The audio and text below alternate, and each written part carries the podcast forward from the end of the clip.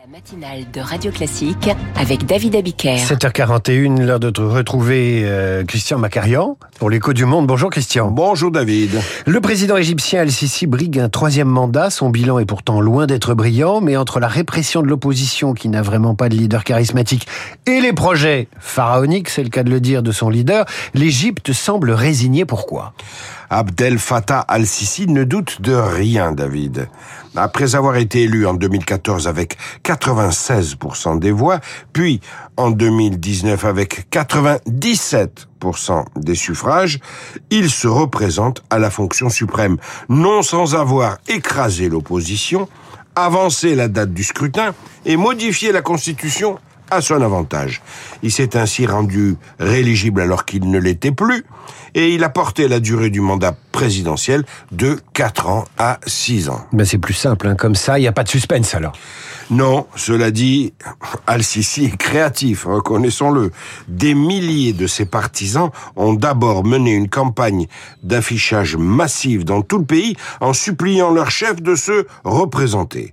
Après quoi, Al-Sisi a répondu aux suppliques par une autre campagne d'affichage avec ce slogan Je me présente pour continuer de rêver avec un nouveau mandat. C'est magnifique. Rêve ou cauchemar, son bilan est selon vous euh, pathétique. Oui, son bilan parle de lui-même. Deux chiffres suffiront. 40% d'inflation, à quoi s'ajoute une dévaluation de la monnaie, la livre égyptienne, de 50%.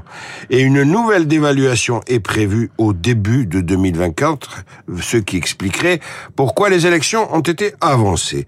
L'Égypte aujourd'hui, c'est près de 105 millions d'habitants, soit le pays le plus peuplé d'Afrique, après le Nigeria et l'Éthiopie.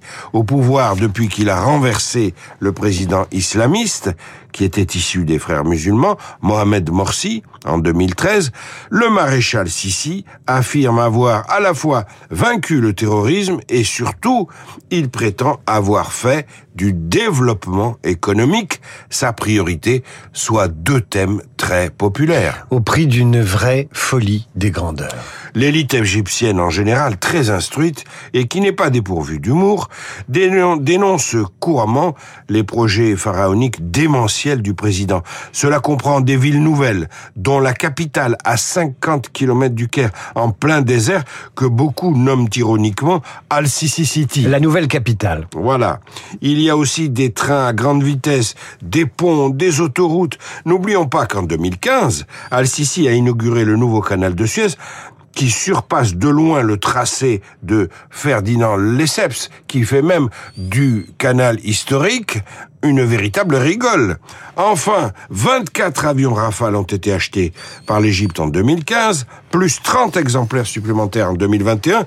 Au total, ces emplettes, n'est-ce pas, n'ont fait que siphonner les caisses de l'État égyptien. Résultat, la dette égyptienne a triplé sous le règne du pharaon Al-Sisi Ier. Cela ne l'empêchera pas d'être réélu. Donc, euh, cher David, je fais à ce micro une promesse. Je reparlerai d'Abdel Fattah al-Sisi uniquement s'il est battu, parce que ce serait là un véritable événement.